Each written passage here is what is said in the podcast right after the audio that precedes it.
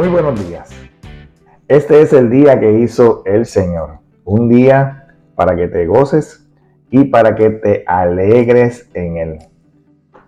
Mi nombre es Rafael Delis y esto es Renovando tu mentalidad. Y el tema de hoy es mantén la ira en su lugar. Y la pregunta que quiero que nos hagamos en el día de hoy es, ¿cómo podemos evitar la influencia de la ira en nuestra vida. A través de, mis años de vida me he encontrado con algunas personas que tienen una gran facilidad de perder el control en situaciones difíciles y que le dan rienda suelta a su ira reaccionando abruptamente, sin importar el lugar en donde ellos se encuentren, ni en las circunstancias en las que nos encontremos. Son personas que dicen que son de mecha corta. Como decimos aquí en Puerto Rico, lo que yo escucho de ellos en el 100% de los casos es que esas personas piensan que tienen un carácter fuerte, cuando en realidad lo que tienen es un carácter muy débil, que cede a lo violento de su temperamento, siendo vencidos así por la tentación de usar la ira como una herramienta de defensa personal. La realidad es que de una manera u otra todos nosotros somos tentados en esto. Y si no lo hemos hecho, al menos lo hemos pensado. Y debemos recordar que darles un paso abierto o darle rienda suelta a la ira en nuestra vida, también es abrirle paso y darle rienda suelta a Satanás en nuestra vida. Busquemos en la palabra de Dios, en el libro de los Proverbios, versículos 24 y 25 del Proverbio número 22. Ahí vas a poder leer estas palabras. No te hagas amigo de la gente irritable, ni te juntes con los que pierden los estribos con facilidad, porque aprenderás a ser como ellos y pondrás en peligro tu alma. Y aquí, este versículo de este proverbio nos habla que necesitamos evitar la ira de personas que están cercanas a nosotros, que son nuestros amigos, las personas eh, íntimas con las cuales nosotros compartimos. Y este proverbio nos advierte de entremeternos, de compartir en una relación profunda con personas que tienen un problema del manejo de su ira. Debemos mantener entonces así la distancia. No es que no, es que no compartamos con estas personas, porque es que nosotros eh, somos luz en medio de la oscuridad. Somos la sal de la tierra, somos la luz del mundo, pero necesitamos establecer unos límites y eso puede ser sabio para que entonces así evitemos conflictos innecesarios o para nosotros no vernos arrastrados por las emociones negativas de otras personas.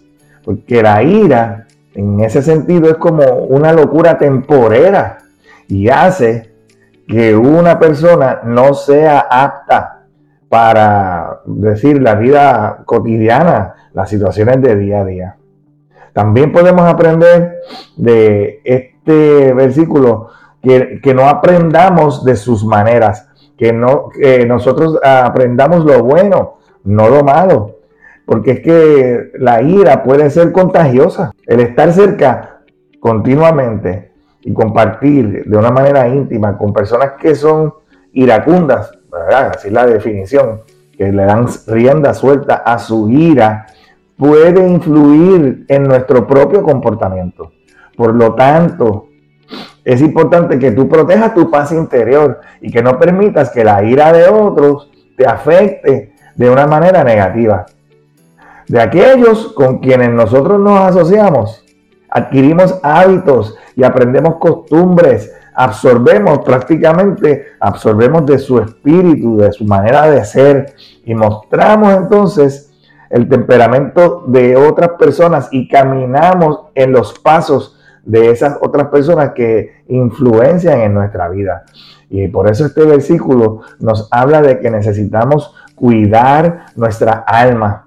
Este, y este pasaje menciona que acercarnos, de tener una relación íntima con personas que le dan rienda suelta a su vida, o sea, que no tienen control de sus emociones, puede llevar a formar entonces como un lazo que nos amarra y que, se, y que nos lleva y nos arrastra a nosotros con ellos. Esto sugiere que la ira realmente puede tener consecuencias duraderas y perjudiciales para tu salud, para nuestra salud mental y nuestra salud emocional y espiritual.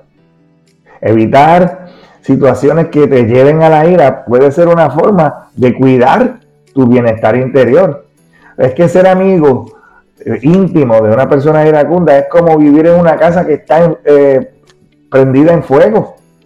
¿Cuán rápido tú puedes ver una persona que, que es fácilmente influenciada vivir y compartir con otra persona que tiene un comportamiento incorrecto y cuán rápido tú vemos cómo esa persona se vuelve como el otro y se convierte también en una persona iracunda, en una persona orgullosa o cual sea esa característica negativa que tenga la persona.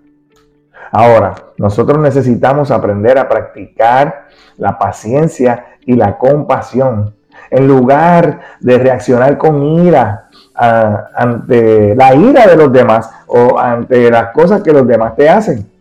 Podemos nosotros entonces optar por responder con el amor de Dios que nos lleva a tener misericordia, a dar por gracia lo que por gracia hemos recibido. Y eso no, no solo te va a ayudar a mantener tu paz eh, personal, sino que también te va a ayudar a tener un impacto positivo en las personas que te rodean a ti. Ahora, es muy importante también, y este es el último punto que te quiero traer, que necesitas tú mismo, tú misma, empezar a reconocer cuáles son las tendencias de tu reacción, cómo actúas tú ante las circunstancias. Eh, porque la autoconciencia y el autocontrol son elementos sumamente importantes en el manejo de las emociones, incluyendo la ira. Y para eso nosotros tenemos la herramienta, la ayuda, el consejo del Espíritu Santo que está en nosotros a ayudarnos a identificar cuáles son esas áreas de nuestra vida que necesitamos mantener en control y mejorar y dejar entregárselas a Dios para que Dios entonces cambie nuestro entendimiento, transforme nuestro entendimiento. Hoy es el día que tú necesitas ser diferente, yo también. Hoy es el día en que tenemos que hacer la diferencia. Mañana podrá ser muy tarde porque tal vez mañana no, no nos llega. Hoy es el día que hizo el Señor para que nos gocemos y para que nos alegremos en Él. Que tengas un excelente resto del día y que Jehová te continúe bendiciendo en el nombre poderoso de Jesús. Amén.